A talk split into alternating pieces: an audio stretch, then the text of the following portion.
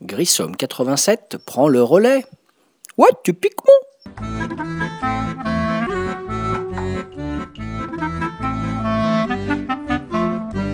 Salut les ludovores, ludophiles, ludopathes, et j'en passe et des meilleurs, et amateurs de jeux de société, et amateurs de podcasts de qualité. Un petit compliment, ça fait pas de mal de temps en temps. David alias Grissom sur le site de Ludologa. David maintenant qui parle gentiment, tranquillement, et qui ne vous agresse pas les oreilles. Aujourd'hui pour le podcast 147, un jeu issu d'une campagne Kickstarter de l'éditeur La Boîte de Jeux qui avait fait l'excellentissime Outlive, j'insiste, et peut-être l'excellent mais que je n'ai pas testé Clash of Rage mais qui a eu son petit succès visiblement.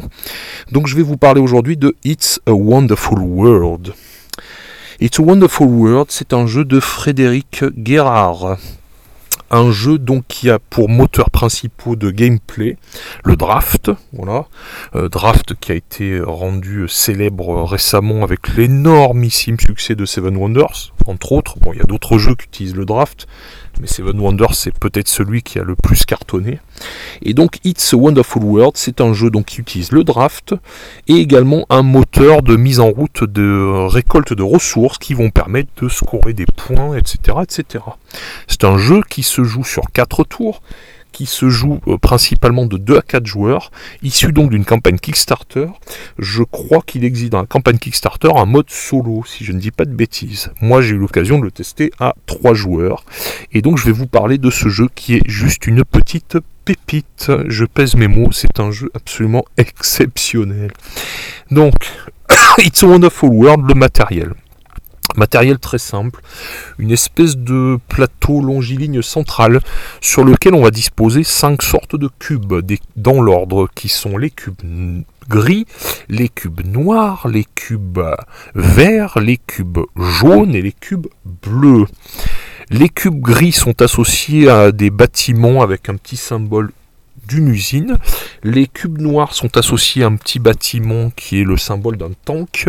Les cubes verts, c'est un petit symbole scientifique. Les cubes jaunes, c'est un petit symbole plutôt économique, une espèce de petit théâtre à colonnes. Et les cubes bleus, je crois que c'est du prestige ou des choses comme ça. C'est euh, alors c'est dans la campagne Kickstarter pour ceux qui ont fait récemment, tout récemment la campagne pour l'extension, il y avait possibilité de récupérer des jolies petites coupelles pour mettre ces petits cubes. Donc des, petits cubes du meilleur effet de 5 couleurs, du gris, du noir, du vert, du jaune et du bleu. Ensuite, vous avez chacun une espèce de base ou de ville ou de royaume de départ, je ne sais pas trop comment dire, qui va vous déterminer vos ressources de départ et que vous toucherez à chaque tour.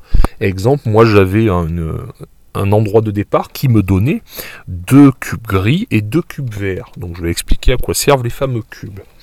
Donc déjà souligner, et ça c'est super important, la quantité invraisemblable de cartes. Le paquet, sérieusement, dans la boîte de base que m'ont fait tester mes camarades. Un petit clin d'œil d'ailleurs à Bruno et à Edith, avec qui j'ai eu le plaisir de découvrir ce jeu. L'épaisseur du paquet de cartes est juste hallucinante. On a un nombre de cartes, je n'ai pas compté, mais c'est proprement, oui, hallucinant, c'est le mot. Et donc je pense que niveau rejouabilité, là mes camarades qui sont déjà à 10-15 parties depuis qu'ils ont le jeu, euh, n'ont même pas vu toutes les cartes. Hein. Sincèrement, il y a un truc de fou là en termes de nombre de cartes. Des cartes d'ailleurs, c'est à souligner, qui sont de très belle qualité, bien épaisses, agréables au toucher, vraiment des, belles cartes, du beau matériel. Et encore plus important, des illustrations absolument magnifiques. On est dans une espèce d'univers un peu SF, un peu chronique, etc. C'est très très beau. Voilà les illustrations qui représentent principalement des bâtiments. Donc les cartes, qu'est-ce qui est sur les cartes?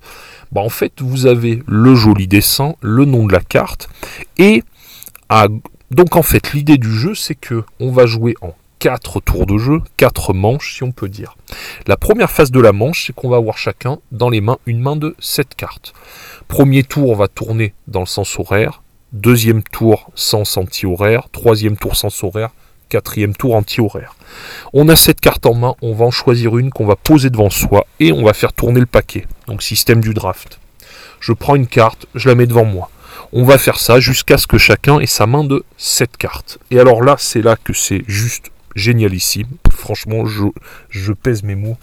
Donc en fait, sur ces 7 cartes, on va choisir celle qu'on va vouloir construire et qu'on va mettre à droite de notre cité de départ, et celle qu'on va immédiatement défausser, parce que sur les cartes, il y a plusieurs choses que je vais expliquer, et si je choisis de la défausser, immédiatement, ça va me rapporter un petit cube d'une des cinq couleurs.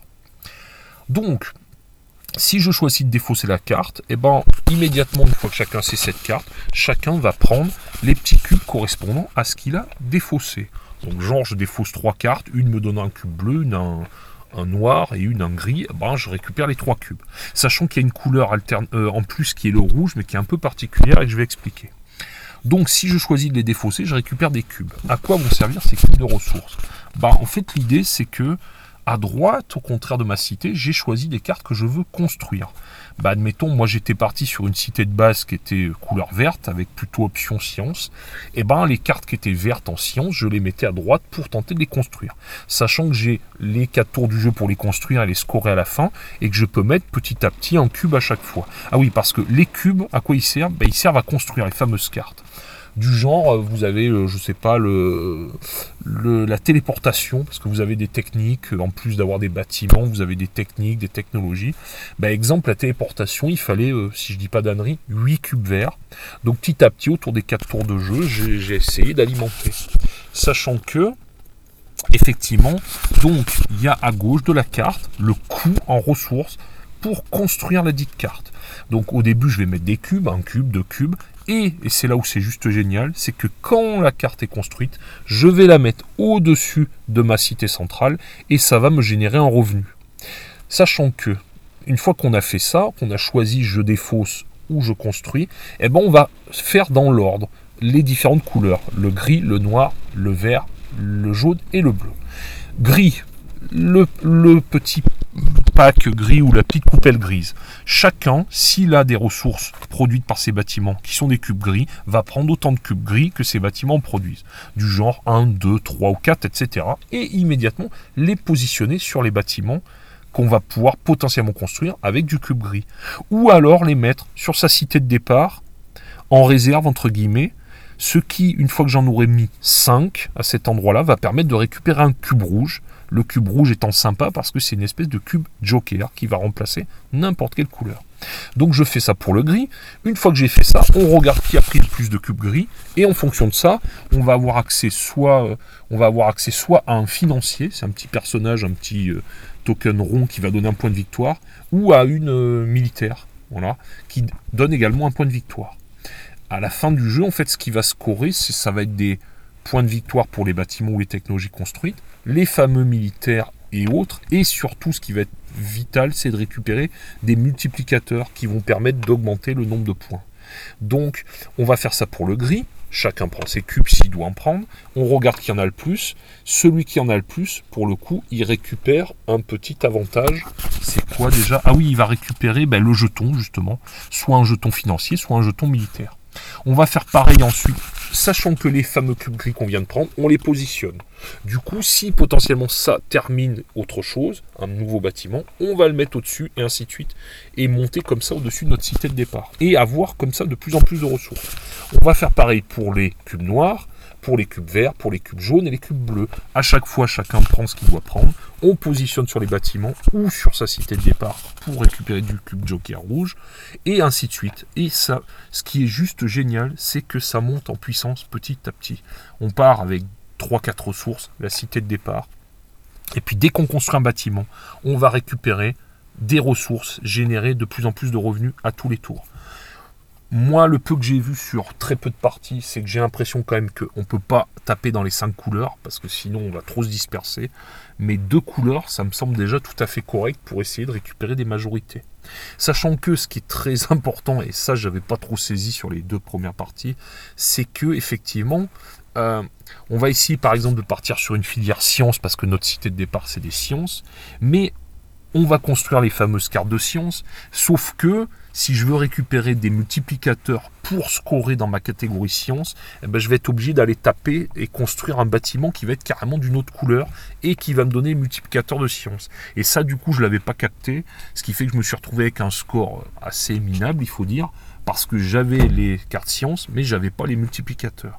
Donc le truc, c'est que des fois, ça va nous obliger à construire des couleurs qu'on n'aurait pas construites naturellement pour optimiser notre moteur. Donc c'est vraiment un jeu de moteur de mise en place de ressources. On va avoir de plus en plus de ressources. On va les exploiter pour construire des choses qui vont faire boule de neige. Et donc, ce qui est assez jouissif, c'est qu'on part de pas grand chose. Et au bout de 3 euh, et le quatrième tour de jeu, par la force des choses, on se retrouve comme ça avec plein de ressources qui vont tomber en cascade et qui vont permettre d'optimiser euh, gestion, euh, bâtiment, construction et PV et multiplicateur de PV. Voilà. C'est L'interaction, elle se situe au niveau de l'espèce de plateau central et des coupelles. C'est-à-dire que ça va se situer au niveau de celui qui a pris le plus de cubes d'une couleur va prendre le petit jeton, euh, le financier, un PV ou le soldat qui va ensuite pouvoir lui également soit servir à construire des bâtiments ou servir de multiplicateur lui aussi, euh, enfin de PV avec les multiplicateurs éventuels. L'interaction est située à ce niveau-là. Après, c'est quand même surtout de l'optimisation et du brise neurone de gestion de son petit espace perso et vraiment optimiser un petit moteur qu'on va mettre en route.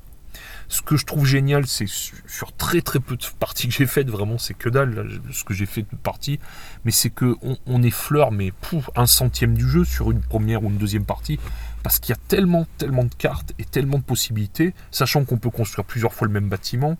Euh, il y a ce côté euh, en cascade et où on progresse toujours dans le jeu parce qu'on s'étend. Au début, moi, la première partie, je me disais, tu vas jamais construire ce bâtiment à 8 cubes parce que c'est juste improbable. Et ça monte tellement bien en puissance au fil du jeu que c'est juste jouissif de voir qu'on arrive à faire ça et qu'on va scorer pas mal de PV. Bon, évidemment, par rapport à des joueurs qui ont de l'expérience, on va se faire un peu déchirer, c'est clair et net. Mais il y a ce côté, euh, vraiment, on progresse et on monte en puissance. Ça, c'est très très bien rendu. Donc ce qui me plaît, c'est cette montée en puissance, cette gestion de ressources, ce petit côté à surveiller les autres pour choper les majorités. Ce côté, on développe son moteur dans sa couleur de départ, qui va être du vert, du jaune, etc. Et on essaie d'axer sur une ou deux catégories. Le côté également, il faut quand même pas oublier les multiplicateurs pour optimiser au max. Donc c'est vraiment un jeu de micro-gestion, d'optimisation de ressources qui est super bien fichu. Et j'insiste là-dessus, je pense qu'avec la quantité monstrueuse de cartes, on a une rejouabilité qui est juste énormissime. Donc franchement, celui-là, j'ai pris première partie, une grosse, grosse claque. Donc si vous aimez le draft, la micro-gestion, ça me rappelle au niveau sensation de montée en puissance et de construction, ça me rappelle un peu Race for the Galaxy, qui quand même un hit déjà dans son genre. On l'a comparé à Seven Wonders. Moi, je vois pas trop, à part le draft, sincèrement. Parce que là, on est quand même sur un thème chronie un peu SF. Donc, moi, je dirais, je le rapprocherais vraiment d'un Race for the Galaxy sur ce côté montée en puissance et exploitation d'un petit moteur que je vais mettre en route pour scorer de plus en plus. Je le rapprocherai aussi d'un petit jeu très malin, un petit jeu de cartes euh, qui se passe dans l'espace qui s'appelle Star Realms, où on va comme ça récupérer des cartes avec un petit deck perso pour euh, monter en puissance et pour construire des bases et, combattre des vaisseaux extraterrestres, etc. Je le rapprocherai pas mal de ça sur le côté monter en puissance, etc., construction et autres. Sachant qu'attention, j'insiste bien, on n'est pas sur du deck building, hein, What a Wonderful World. On est vraiment sur sa gestion de cette carte, et ça sur 4 tours. Ce qui nous fait un jeu très condensé, très ramassé sur 3 quarts d'heure, une heure, grand maximum. Ça se joue hyper vite, c'est hyper dynamique. Rejouabilité énorme avec le matériel, matériel de très belle qualité. Et puis là, on n'en fait pas des caisses, il n'y a pas 80 euh, 000 éléments de matériel. Il y a un joli plateau central, il y a des cubes, il y a des belles cartes. Ça se résume à ça, mais c'est déjà très bien fichu. Du coup, on a un jeu qui est très abordable. Si, alors, évidemment, on peut acheter le Kickstarter à 80 euros, avec what 1000 cartes en plus, avec des améliorations de custom de matériel. Mais déjà, même sur une boîte de base à 35 euros, je pense qu'on va avoir des super sensations et de belles heures de jeu en perspective. Voilà. Donc, un petit jeu très malin, très beau, belle carte, beau matériel, sobre, de bon goût, efficace, gameplay implacable, un côté très addictif qui est très plaisant.